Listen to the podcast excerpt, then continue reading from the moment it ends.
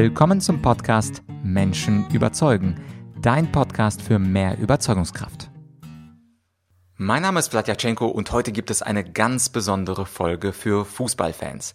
Zu Gast ist nämlich einer der bekanntesten Sportkommentatoren des Landes, Tom Bartels. Selbst wenn du kein Sport- oder Fußballfan bist, kennst du sicherlich seine Stimme, nicht zuletzt vom WM-Finale 2014, der Pass von Schürle auf Götze und dann das Tor gegen Argentinien mit dem WM-Titel. Aber auch wenn du kein Fußballfan bist, es geht in dieser Folge um Rhetoriktipps. Völlig überraschend hat nämlich Tom ganz interessante Einsichten zu dem Spannungsverhältnis zwischen sich zum einen vorbereiten auf einen Redebeitrag und dann aber sich komplett freien Lauf geben und improvisieren. Wir sprechen unter anderem auch, wo Toms Schwächen sind, obwohl er einer der besten ist, was eigentlich für ihn äh, kommentieren mit dem Thema Wortschatz zu tun hat und wie er seinen Wortschatz erweitert und es geht natürlich auch darum, wie er eigentlich zum Sportkommentator geworden ist. Also wie hat er eigentlich seine Berufung gefunden? Und da interessiert dich wahrscheinlich ganz besonders, wie ihm die Langeweile dabei geholfen hat, seine Berufung zu finden. Also, diese Folge ist nicht nur für Fußballfans, sondern auch für fleißige Rhetoriklehrlinge. Und jetzt viel Spaß mit Tom Bartels. Heute bei Menschen überzeugen einen Mann zu Gast, den wir spätestens seit 2014, seit dem WM-Finale gegen Argentinien, nicht mehr aus dem Kopf bekommen können. Es ist der bekannte Moderator und Fernsehkommentator Tom Bartels. Tom, danke, dass du dir Zeit genommen hast. Hallo Vlad, sehr gerne. Ich freue mich sehr auf unser Gespräch. Ja, und allein diese Stimme, die löst natürlich bei Fußballfans ganz bestimmte Gefühle aus, da bin ich mir absolut sicher. Aber starten wir nochmal ähm, etwas grundsätzlicher, Tom. Was macht eigentlich einen guten Moderator oder Fernsehkommentator eigentlich aus? Gut, es sind ja zwei verschiedene Dinge. In, in meiner Wahrnehmung Kommentator, Moderator, Moderator, jemand, der durch die Sendung führt, der vor, vor der Kamera präsent ist, sicherlich eine gewisse Ausstrahlung, auch ähm, hoher Sympathiewert schadet nicht, zuhören können, reagieren können auf das, was ähm, geschehen ist, eben auch auf den Gesprächspartner eingehen können, äh, nicht praktisch einen Fragenkatalog abarbeiten, den man sich vorgenommen hat, sondern auch improvisieren können auf etwas Besonderes, was der Gesprächspartner äh, bemerkt oder anbietet, eingehen, da tiefer einsteigen, vielleicht auch das ganze Gespräch in eine ganz andere Richtung äh, gleiten lassen, führen lassen im, im, ja, im Sache dessen, was man transportieren möchte. Und Kommentator, ist ja ein weites Feld. Ähm, ich bin Sportkommentator. Ich habe verschiedene Sportarten kommentiert. Im Moment natürlich schwerpunktmäßig Fußball, Schwimmen, Skispringen. Ähm, sehr wichtig, Wortschatz. Natürlich auch, äh, passend zu diesem Gespräch hier, rhetorische schaden nicht. Eine klare Sprache, Stimme. Stimme ist nicht unerheblich. Ähm, natürlich auch improvisieren können, schnell reagieren können, gut vorbereitet sein einer der wichtigsten Punkte überhaupt. Du wirst dich auch mit mir beschäftigt haben heute vor diesem Gespräch und das gilt natürlich bei mir für alle Ereignisse, die ich kommentiere. Ähm, und diese Vorbereitung, um dann auch zum Ende zu kommen, hört eigentlich ja fast nie auf. Zum Glück kommt dann irgendwann das Ereignis, aber du kannst dich für ein WM-Finale natürlich auch noch drei Wochen vorbereiten und hättest wahrscheinlich immer noch nicht alles gelesen. Ja, ja, absolut. Was mich ja jetzt an der Antwort überrascht, aber es macht absolut Sinn, ist dieser Punkt der Improvisation, weil einerseits will man sich ja 100 Prozent auf alle Spieler, auf alle möglichen Ausgänge vorbereiten, aber dann passieren ja manchmal Dinge, die man eben gar nicht vorbereiten kann. Und wie ist es eigentlich mit deinem Improvisationstalent? Hattest du das schon immer oder ist es etwas, was du dir über die Zeit antrainiert hast? Ähm, sicherlich äh, hatte ich, ich weiß nicht, ob ich es schon immer hatte, aber ich glaube, ich bin ein spontaner Mensch und ich ähm, bin auch immer bereit, auf besondere Situationen zu reagieren. Ich finde es immer spannend, was Neues zu erleben. Ich glaube, das ist auch ähm, mit Grundlage, um Journalist, Journalist zu werden oder Kommentator zu werden. Also Neugier, sich seine Neugier zu erhalten. Und da passieren natürlich immer unvorhergesehene Dinge. Ich denke, das ist bei unserem Beruf fast Standard. Aber ich habe natürlich auch in meinem in meinem ähm, ja, Reporterleben schon so viele Dinge erlebt, äh, auf die du dich nicht vorbereiten kannst. Wenn wir zum Beispiel an diesen, ja, dieses Attentat, diesen Bombenanschlag in Paris denken, 2015. Du bereitest dich auf ein Fußballspiel vor und hast gar keine andere Wahl. Du bist auf einmal in einem völlig anderen Szenario und musst damit irgendwie fertig werden, auch wenn es dich überfordert. Ähm, ja, sagt es dir hinterher auch viel über dich aus. Also zum Beispiel haben bei dem Ereignis meine Knie gezittert irgendwann. Das war nicht mehr steuerbar. Da war ich wirklich an meinen Grenzen, weil ich nicht mehr wusste, wo bin ich hier, was mache ich hier, ist das richtig, was ich mache? Oder schlimmer Sturz beim Skispringen, wo es wirklich um Leben und Tod oder um die Gesundheit des Athleten geht. Ähm, verschiedenste Vorkommnisse, äh, die, die natürlich jetzt nicht diese Dimension haben. Aber warum wird jemand ausgepfiffen? Ich weiß es nicht. Ich verstehe das im Moment nicht. Warum pfeifen die Leute diesen Politiker aus oder den Trainer aus? Ähm, schnell versuchen, das zu verstehen, die Hintergründe zu eruieren und da irgendwie zu reagieren, die richtigen Worte zu finden.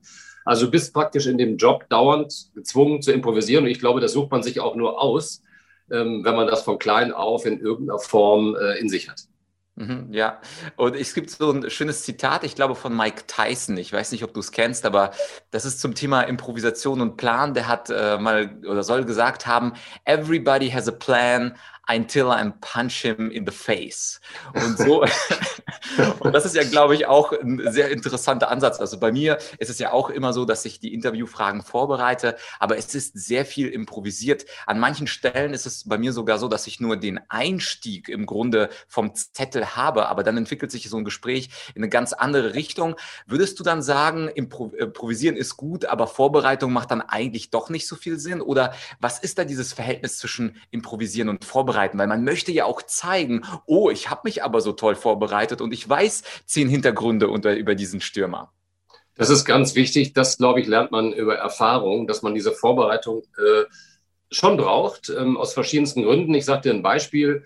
Ähm, du bereitest, du hast ein WM-Finale oder ein äh, wichtiges WM-Spiel, es gucken 20, 30 Millionen Leute zu. Sammy Kedira liegt am Boden und hält sich das Knie.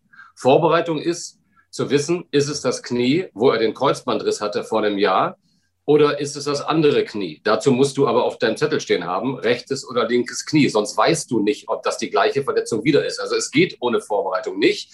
Aber wenn Sammy Kedira sich nicht verletzt in dem Spiel, wird es keine Rolle spielen, ob du wusstest, ob das das rechte oder linke Knie ist, weil es nicht vorkommt. Also um sich sicher zu fühlen am Arbeitsplatz, ist Vorbereitung für mich das A und O. Aber die große Kunst ist es, dass das überhaupt niemand merkt oder dass die meisten Dinge, die du vorbereitet hast, gar nicht vorkommen. Und deswegen ist es die große Kunst und das macht aus meiner Sicht besondere Moderatoren und die Qualität dieser Leute aus, wenn sie das völlig wegschieben können und einfach auf das eingehen, was der Gast überraschenderweise zum Beispiel offenbart oder sagt. Mhm, ja, und das machte dich aus meiner Sicht auch zu einem exzellenten Rhetoriker. Die alten Griechen und Römer haben immer gesagt, man soll als Redner immer casu simile sprechen, also dem Zufall ähnlich. Also man geht auf die Bühne, erzählt irgendwas und es wirkt so, als wäre es spontan und unvorbereitet. Und letztlich ist das ja genau das Gleiche, was du 2000 Jahre später sagst ist spontan, aber in Wirklichkeit ist, sind viele, viele Dinge auch im Hintergrund vorbereitet. Was mich interessieren würde, Tom, ist, wie lange bereitet man sich eigentlich auf so ein Topspiel vor? Es muss jetzt nicht unbedingt das WM-Finale sein. Es gibt ja auch andere wichtige Spiele, EM, Viertelfinale oder was auch immer. Was ist es eigentlich vom Zeitaufwand? Okay, die deutschen Spieler, die kennst du wahrscheinlich eh, aber die, das gegnerische Team äh, wahrscheinlich eher nicht. Wie lange bereitest du dich auf diese 90 oder 120 Minuten eigentlich vor? So, das hat sich natürlich im Laufe der Jahre auch verändert, sowohl bei mir als auch natürlich in Reporterleben. Ich äh, erinnere bei der Gelegenheit immer gerne an Ernst Huberti. Ich weiß nicht, ob das mit dem ein oder anderen Zuschauer noch was sagen. Sportschau-Legende. Der hat mir mal gesagt, also es geht schon mit der Aussprache der Namen los, die sollte stimmen. Ich bin damals, sagte Ernst Huberti, in die Kabine des FC Liverpool gegangen und habe mir von allen Spielern sagen lassen, wie sie ausgesprochen werden. Gut, jetzt wissen wow. wir alle, dass das heute, heute so nicht mehr funktioniert, dass ich zu Jürgen Klopp gehe und sage, ähm, Mo Salah, wie willst du genau ausgesprochen werden? Aber trotzdem ist natürlich schon äh, die Aussprache der Namen ist schon eine Aufgabe in vielen Bereichen. Und ansonsten hängt es einfach bei mir schon davon ab, welches Spiel habe ich. Habe ich ein Bundesligaspiel? Wer hört zu? Dortmund und Bayern, da sind die Spieler bekannt. Da geht es eigentlich um Updates, um aktuelle Entwicklungen, äh, um Verletzungen, um äh, Spieler, die vielleicht nicht in Form waren ähm, Spieler, die überragend in Form sind und jedes Spiel treffen, dass ich diese ganzen Fakten auf dem Tisch habe. Vielleicht äh, ist auch gerade jemand Vater geworden, sehe ich dann oft gerne am, am Jubel, ja, wenn das Baby simuliert wird oder wenn Grüße an die Frau geschickt werden. Wie heißt die Frau? Dieses Feld ist endlos. Da, dazu gibt es diese fußballspezifischen Sachen. Wie lange hat Dortmund schon nicht mehr getroffen nach einem Eckstoß oder wie viele Gegentore bekommen sie nach Freistößen? Wer schießt Freistöße und Ecken ähm, etc. etc. Wer ist der Ersatzkapitän, wenn der Kapitän verletzt rausgeht? Also Also du siehst, das Feld ist äh, riesig. Es ist aber nochmal was anderes, wenn ich ein Spiel von zum Beispiel Nordmazedonien mache, die ja gegen Deutschland jetzt gerade gewonnen haben in der WM-Quali. Die Spieler sind mir natürlich nicht so bekannt, also geht schon damit los, dass ich Videos schauen muss. Wie bewegt sich der einzelne Spieler? Wie kann ich ihn unterscheiden von seinem Nebenmann? Äh, ich muss schauen, dass ich die ganze Ersatzbank kenne, dass ich den Trainerstab kenne. Heute kann jeder Co-Trainer, jeder äh, Torwarttrainer kann sich mit dem Schiedsrichter anlegen und auf die Tribüne verbannt werden. Es wäre schön, wenn der Reporter dann diesen Namen sagen könnte oder wüsste, das ist der Torwarttrainer von Nordmazedonien. Aber das ist natürlich sehr aufwendig, kostet viel Zeit. Ich kann das meistens bei meinen Live-Spielen leisten. Wenn du aber zum Beispiel für The Zone oder einen Pay-TV-Sender vier Spiele in der Woche hast, ähm, ist das natürlich äh, grenzwertig oder kaum zu schaffen. Oder du hast drei Drittligaspiele pro Woche. Aber äh, die Latte liegt bei mir, der Anspruch liegt immer sehr hoch. Ich möchte immer schauen, dass ich fast alles weiß. Aber dann ist es natürlich auch ganz schwer, jetzt dir zu sagen, ich brauche dazu eine Woche oder zwei Wochen. Ähm, das hängt immer so ein bisschen auch vom Grad äh, dessen ab, was gefordert ist. Und als du erfahren hast, dass du das WM-Finale 2014 äh, kommentieren kannst, hat wahrscheinlich ab da so ungefähr die Vorbereitung im Kopf schon angefangen, denke ich mal, oder? Ja, nicht direkt. Es gab natürlich vorher schon, glaube ich, acht oder neun Spiele, die ich bei der WM kommentiert habe. Ich habe allerdings bei diesem Turnier schon sehr davon profitiert, dass ich zum Beispiel 2008 das EM-Finale gemacht habe, Deutschland-Spanien. Das war in Österreich damals, in Wien. Ich habe in der ähm, viel zu, in der Vorbereitung viel zu lang ähm, noch Interviews gegeben, allen möglichen Radiostationen, sogar teilweise TV-Stationen. Wie fühle ich mich als Reporter vor so einem Finale? Und fast vergessen, dass ich meinen Job noch machen muss irgendwann und noch die ganzen Fakten brauche. Das habe ich dann 2014 nicht mehr so gemacht. Aber klar, dieses, diese Vorbereitung, äh, ich, du verfolgst natürlich jedes Spiel bei dem Turnier. Du hast dich natürlich mit den Mannschaften vor dem Turnier beschäftigt. Aber dann ist natürlich wichtig, warum stehen die beiden Teams im Finale? Bei so einem Finale kommt dazu noch, äh, wer ist im Stadion? Die, die brasilianische Staatschefin. Zum Beispiel wurde sie ausgepfiffen. Warum wird sie ausgepfiffen? Bald sind Wahlen. Wann sind Wahlen? Wird sie wiedergewählt? Ist Franz Beckenbauer da? Warum ist er nicht da? Warum hat die FIFA ihn nicht eingeladen? Welche Politiker sind da? Wann sind die gekommen? Wann reisen sie ab? Wann reist die Mannschaft ab? Welche Spielerfrauen sind da? Welche Familien? Wo wird gefeiert? Wie schwer ist der Pokal? Also diese ganzen Dinge. Dazu ähm, war zum Beispiel Thomas Müller, glaube ich, fünfmal am deutschen 1 zu 0 beteiligt. Auf sowas achte ich natürlich, ja. Und auf diese ganzen anderen Standards, mannschaftstaktisch, macht zum Beispiel jetzt ein Trainer in dem Finale zum ersten Mal etwas anders, stellt er anders auf, spielt er auf einmal mit drei oder Viererkette, spielt er mit zwei Sechsern, spielt er nur mit einem Stürmer. Warum macht er das? Wer deckt bei den Standards wen? Hat Manuel Neuer den ersten Pfosten besetzt und den zweiten oder nur den ersten oder gar keinen? Wie macht es der, der, der argentinische Torwart? Und so weiter ähm, da kannst du dir vorstellen, wenn du an dich den Anspruch hast, dass du eigentlich alles wissen solltest, dann, das meine ich damit, dann endet so eine Vorbereitung fast nie. Ja, genau. Dann explodiert der Kopf. Äh, ja. Wenn wir mal und, und dann, aber Blatt, und dann ist aber wichtig, wenn das Spiel beginnt, dass du dann eigentlich nur dem Spiel folgst. Und das alles zwar weißt und vielleicht irgendwann mal brauchst. Vielleicht ist die Startchefin aber nie im Bild. Vielleicht ist auch die Spielerfrau nie im Bild. Aber es gibt dir das Gefühl der Sicherheit, du weißt es, du hast dich damit beschäftigt und jetzt musst du das aber alles wegtun und einfach nur das kommentieren, was du siehst. Ja, und das, das finde ich, äh, haben wir beide, oder besser gesagt, du zu 90, ich zu 10 Prozent schön herausgearbeitet. Dieses Spannungsverhältnis zwischen Vorbereitung und Improvisation, was ja erstmal paradox klingt. Und ich würde behaupten, das Gleiche gilt auch für eine gute Rede, weil meine Community denkt ja vor allem an das Reden, Halten, dass man genau das tut, dass man perfekt etwas vorbereitet. Wenn ich zum Beispiel meinen TED Talk im Mai jetzt vorbereite, ich will wirklich Wort für Wort wissen, was ich sage, aber wenn ich auf der Bühne bin, möchte ich das nicht auswendig halten, sondern auch spontane Eindrücke und Ideen und vielleicht auch ein paar kleine Stories reinbauen, die ich so gar nicht auf dem Kasten hatte, weil sie erst morgens passiert sind. Und das machst du sicherlich auch äh, in deinem Job. Und das ist, glaube ich, ganz wichtig zu verstehen, diese Vorbereitung versus Improvisation. Und ich glaube, du bist dort, wo du bist, weil du eben diese Spannung in genau die richtige, in die äh, richtige Balance gebracht hast. Aber Tom, ich möchte keinen Weihrauch aufsteigen lassen. Äh, du wolltest, glaube ich, noch was sagen und dann habe ich auch mal eine kritische Frage. Ja, ich glaube, es ist ähm, unglaublich wichtig zu wissen, dass man sich auf sich verlassen kann.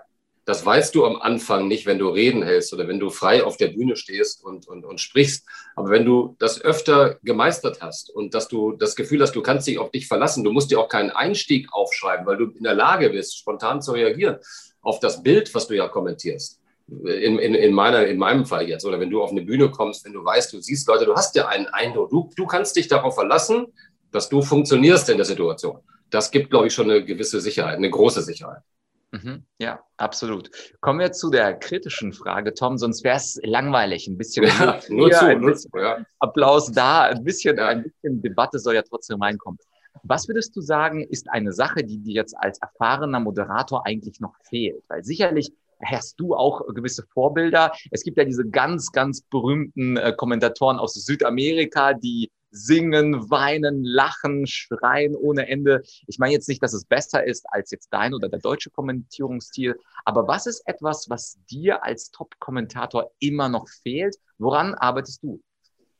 Also natürlich habe ich äh, verfolgt oder verfolge international, was wer macht. Ähm, zu Südamerika kann ich sagen, es hat natürlich jedes Land seine eigene Kultur. Ich bin sehr dankbar, dass ich nicht singen äh, muss während des äh, Kommentierens, aber ich bin vor allem sehr dankbar, dass ich nicht bei jeder Gelegenheit, wenn der Ball im Tor ist, 30 äh, Sekunden Goal rufen muss. Ich glaube, das hat sich in der Kultur irgendwie eingebürgert, weil möglicherweise jemand vom Bügeln erstmal zurück zum Fernseher geholt wurde. Aber es ist für mich unter journalistischen Aspekten keine Glanzleistung, Goal zu rufen, jedes Mal, wenn der Ball im Tor ist. Ich stelle mir das gerade vor, wie das für den Brasilianer war, als Deutschland 7-1 gewonnen hat in, in Belo Horizonte sozusagen gegen Brasilien damals, ja. Aber es ist viel ähm, klüger aus meiner Sicht, also wenn ich das Tor einmal laut mit meinetwegen mach ihn kommentiere und mal auch gar nicht sage, sondern einfach nur den Jubel stehen lasse, weil der Zuschauer das sieht. Es ist sehr monoton, immer Goal zu rufen und Goal de Ronaldo und dann nach 30 Sekunden, weil ich das nicht für eine, ja, ich finde das nicht wahnsinnig originell, um das so zu sagen. Ähm, und ansonsten bin, fehlen mir sicherlich eine Menge Dinge. Es gibt eigentlich auch kein Spiel, wo ich das Gefühl habe, das war jetzt perfekt sondern ich wünsche mir originellere Worte, einen noch größeren Wortschatz, schnelleres Reaktionsvermögen, noch schnelleres Einschätzen von Situationen. Manchmal gelingt es mir auf den Punkt, manchmal liege ich dann aber auch mal daneben. Äh, präzise formulieren, das richtige Maß finden zwischen Pause und Kommentar, wobei ich immer dazu neige, zu viel zu sprechen und zu wenig Pause zu machen. Ich müsst, muss mich im Prinzip vor jedem Spiel zwingen, auch mal 30, 40, 50 Sekunden stehen zu lassen, weil das eben nicht Radio ist, sondern, sondern Fernsehen und weil der Zuschauer selbst die Chance haben sollte, das Spiel zu verfolgen. Es gelingt ein Kunstwerk, äh, was den Kommentar angeht, sehr selten. Ja, also die perfekte Rede und wahrscheinlich den perfekten Kommentar wird es nicht geben. Was ich jetzt noch fragen wollte, das Thema Wortschatz. Das ist ja auch ein Thema, was du auch im kurzen Vorgespräch angedeutet hast. Es ist natürlich schön, die Dinge beim richtigen Namen zu nennen. Und einige Leute können ja Dinge in zehn Sätzen aussprechen, was ein Mensch in einem Satz genauso gut sagen kann, vielleicht sogar noch schöner. Du und ich sind jetzt keine Dichter, die jetzt unglaublich viel Zeit haben, noch einen Reim reinzupacken und das ideale Wort. Aber wie persönlich arbeitest du an deinem Wortschatz? Also wie verbreitest du ihn und wie packst du neue Wörter in deinen Kopf dazu? Ähm, ja, äh, das ist eine sehr berechtigte Frage. Nur durch das Lesen von Fußballmagazinen sicherlich nicht. Was ich raten könnte, das gelingt mir natürlich auch nicht in dem Sinne, ist mehr zu lesen. Also mehr zu lesen und einfach den Horizont zu weiten. Ob das Zeitung ist, äh, aber natürlich nicht nur den Sportteil, sondern in, in alle Bereiche Kultur, Politik, ähm, Feuilleton zu lesen, um einfach Worte zu verinnerlichen. Denn es bringt in meiner Erfahrung nicht, sich schöne Worte aufzuschreiben und die irgendwann abzurufen. Denn es fällt auf, wenn, die Wort, wenn, wenn diese Worte über deinem Durchschnittswortschatz sind, aus meiner Sicht. Nach dem Motto, wie kommt er jetzt auf die Worte oder auf den Satz? Das passt ja gar nicht zu dem, was er sonst spricht. Also musst du in, eigentlich, du musst an der Qualität deiner Sprache arbeiten und zwar auch im privaten Leben. Letztlich ist jedes Gespräch auch dieses Übung, sich zu verbessern und schnell und präzise auf den Punkt zu formulieren. Wenn jemand etwas gut macht, nicht, ähm, nicht siebenmal sagen, oh, das war jetzt richtig gut, klasse, super, wie er den ausgespielt hat, etc., sondern einfach sagen, eine perfekte Bewegung und danach schweigen. Das muss das Ziel sein. Weniger ist mehr und nicht fünfmal das Gleiche sagen. Mhm. Absolut. Es klingt äh, sehr vernünftig und mein einfacher Tipp auch an die Community, wenn du ein neues Wort liest in der Zeitung, im Blogartikel und du es nicht kennst, ein Konzept vielleicht aus der Psychologie, was auch immer, einfach mal so eine einfache Excel- oder Word-Datei anlegen, wo man das Wort reinschreibt und dann bei Wikipedia oder wo auch immer die Bedeutung nachschaut und immer mal wieder drüber schauen, weil ich habe festgestellt, dass viele Leute sich Eloquenz wünschen und sagen, oh, aber ich hätte gerne immer das richtige Wort. Aber dann muss man eben auch äh, die Sprache erlernen. Und so war es ja bei mir. Ich bin mit zehn nach Deutschland gekommen und dann geht man Wort nach Wort nach Wort weiter, verbessert sich und natürlich je breiter der Wortschatz, desto präziser die Sprache. Da sind wir uns, glaube ich, ganz, ganz einig. Ich würde äh, die, zur vorletzten Frage schon kommen, Tom, und zwar das Thema, ist Sport ein Fluch oder Segen? Du bist ja auch jemand, der extrem mitgeht, wenn etwas Ungerechtes passiert, wenn etwas Erfreuliches passiert, wenn etwas Trauriges passiert. Also ich glaube, wenige Leute, und das ist ja auch dein großes Hobby, deine große Leidenschaft, sind so richtig im Sport und in der Situation drin. Du bist das ja von Berufswegen automatisch. Was ist Sport für dich? Ist es Fluch oder Segen? Ist es Lebenselixier? Ist es etwas, wo du gar nicht ohne leben möchtest? Oder gibt es manchmal auch Tage, Spiele, die dich vielleicht für zwei oder vier oder sechs Wochen komplett knockouten und anschließend willst du gar nicht aufstehen, weil du so sehr mitfühlst mit einer Mannschaft oder mit einem Spieler? Nein, überhaupt nicht. Also Fluch ist für mich äh, Sport gar nicht. Also äh, Sport ist für mich sicherlich Segen. Ich bin mit Sport groß geworden. Ich habe sehr viele Sportarten selbst ausgeübt. Ich habe Sport studiert. Sport war immer meine Leidenschaft. Ich habe äh, sehr früh nach dem Abitur eine Banklehre gemacht und habe gemacht, habe gemerkt, dass das nicht meine Welt wird und auch nie werden wird und bin wie befreit gewesen, als ich auf dem Campus der Sporthochschule in Köln war und Gleichgesinnte erlebt habe, ich fühle mich da zu Hause. Natürlich ist die, die Leidenschaft für den Sport heute zwar noch dieselbe, aber es ist eben nicht äh, vergleichbar, das erste Mal aus Manchester Old Trafford zu kommentieren und das achte oder neunte oder zehnte Mal. Natürlich hat auch in diesem Bereich, in meiner äh, realen Lebenswelt, haben Dinge Abnutzungserscheinungen. Und natürlich bin ich vielleicht nicht mehr mit diesem kompletten Enthusiasmus dabei, wie ich nach dem Studium, als ich direkt in diesen Beruf gekommen bin, alles neu war für mich. Aber es fasziniert mich immer noch, dass Menschen versuchen, das, die bestmögliche Leistung zu bringen. Ich ähm, beobachte Menschen, die das schaffen und ich beobachte Menschen, wie sie scheitern. Ich versuche immer fair zu sein und das zu beschreiben, aber das hat mich immer gepackt. Und das ist zumindest zum großen Teil heute fast noch so wie zu Beginn. Also für mich ist Sport auf jeden Fall Segen. Mhm. Ja, äh, sehr schöne Antwort. Übrigens im Old Trafford, du wirst es kaum glauben, ich habe ja auch eine Sportart gemacht, die heißt Debating. Und das äh, europäische EM-Viertelfinale fand im Old Trafford statt. Und Wie? das haben wir auch gemacht. Also debattieren Studenten gegeneinander.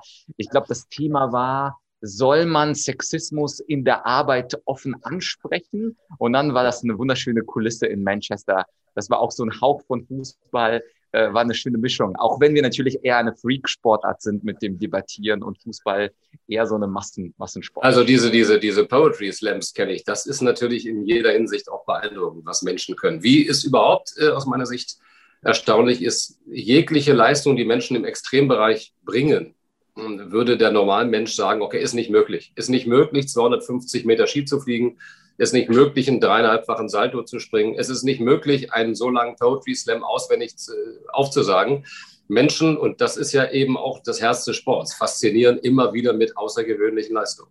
Mhm. Ja, absolutely. Und die letzte Frage, die betrifft auch so ein bisschen deinen Lebensweg. Du hast es ja ganz kurz angesprochen mit deiner eigentlich Standardausbildung äh, der Banklehre. Ich habe ja gelesen, gar nicht so weit weg von mir. Ich bin in Osnabrück zur Schule gegangen. Nein, ehrlich. Ja, bei dir war es Zelle. Da lebt mein Bruder. Mein Bruder lebt in Osnabrück. Meine ah. Eltern leben dort in der Nähe, ja klar. Ja. Genau, genau. Also wir sind, wir sind aus einer, einer ähnlichen Region und das, was du gemacht hast und was ich gemacht haben, war auch ähnlich langweilig. Also jetzt eine Banklehre, bei mir war es das Jurastudium. Ich glaube, das ist beides von der Langeweile kaum mehr zu toppen. Also das ist so das Standardleben, die 0815-Geschichte, äh, wenn man nicht weiß, was man, was man machen soll. Und dennoch hast du es ja geschafft, ähm, deine Leidenschaft zum Job zu machen. Also du hast dann diesen Weg verlassen, diesen Standardweg der Sicherheit und bist dann rübergesprungen zu deiner Leidenschaft. Was ich dich fragen wollte, du hast es ja erfolgreich dann auch geschafft. Wie schwer war es für dich, diesen Standardweg zu verlassen und wie lange hat es eigentlich gedauert, bis du auf diesem neuen Weg des Sports und des Kommentierens Fuß gefasst hast und ab da, du wusstest, ab da mache ich nur noch dieses, was mir Spaß macht?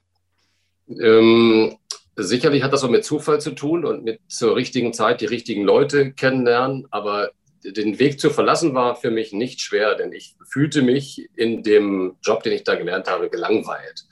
Und das war für mich klar, das kann ich nicht mein ganzes Leben machen. Da ist die Entscheidung sehr leicht gefallen. Alles, was ich äh, alternativ machen könnte, kam mir besser vor.